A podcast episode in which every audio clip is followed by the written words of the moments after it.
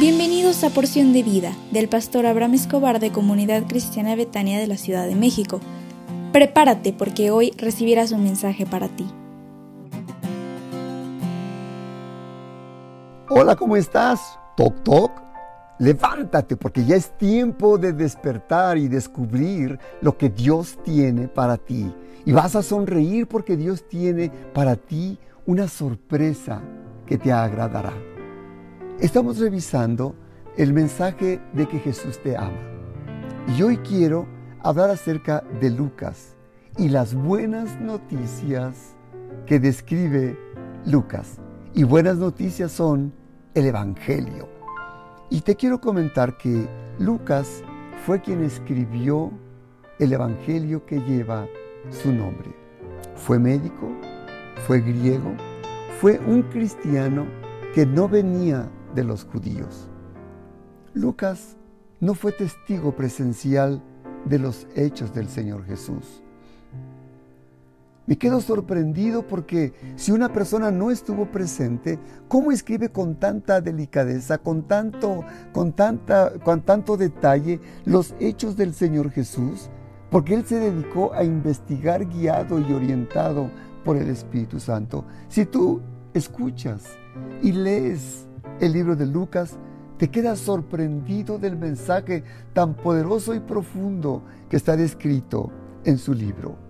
Y describe las buenas noticias, el Evangelio del Señor Jesús descrito en el libro. Uno, un Evangelio de verdades. Lucas nos dice que investigó cuidadosamente los hechos para que el lector conociera la verdad de las cosas en las cuales hemos sido instruidos. Si comprobamos los detalles que incluye hechos históricos, políticos, sociales y geográficos, vemos que son sorprendentemente precisos y nos da confianza para poder descubrir lo que el Señor Jesús quiso depositar en nosotros. 2. Un evangelio de inclusión.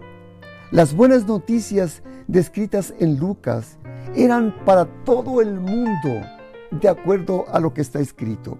Por ejemplo, la Biblia dice que un intérprete de la ley le preguntó a Jesús, ¿quién es mi prójimo? Y Jesús le contestó en Lucas 10, del 30 al 37. Un hombre descendía de Jerusalén a Jericó y cayó en manos de ladrones, los cuales le despojaron e hiriéndole se fueron dejándole medio muerto. Aconteció que descendió un sacerdote por aquel camino y viéndole, pasó de largo. Asimismo un levita, llegando cerca de aquel lugar y viéndole, pasó de largo.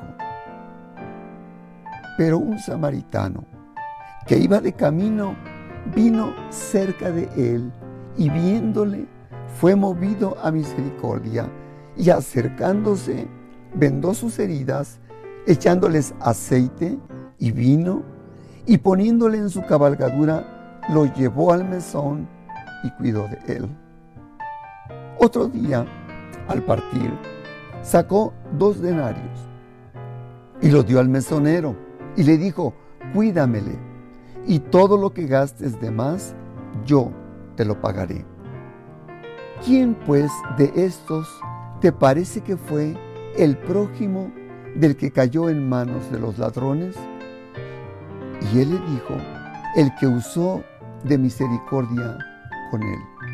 Entonces Jesús le dijo, ve y haz tú lo mismo. 3. Un evangelio de compasión. Las buenas noticias que el Señor Jesús este, empezó a, a expresar, sentía dentro de él una preocupación.